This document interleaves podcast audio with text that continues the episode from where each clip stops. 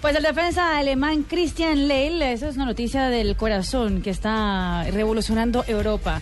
Acusó a la estrella del Arsenal Mesut Özil de haber tenido un romance con su ex novia Melanie Rickinger cuando aún estaba con una relación con ella. Ah, cara. Sí, de ser eh, Le apre- le verdad. aprendió a John Terry.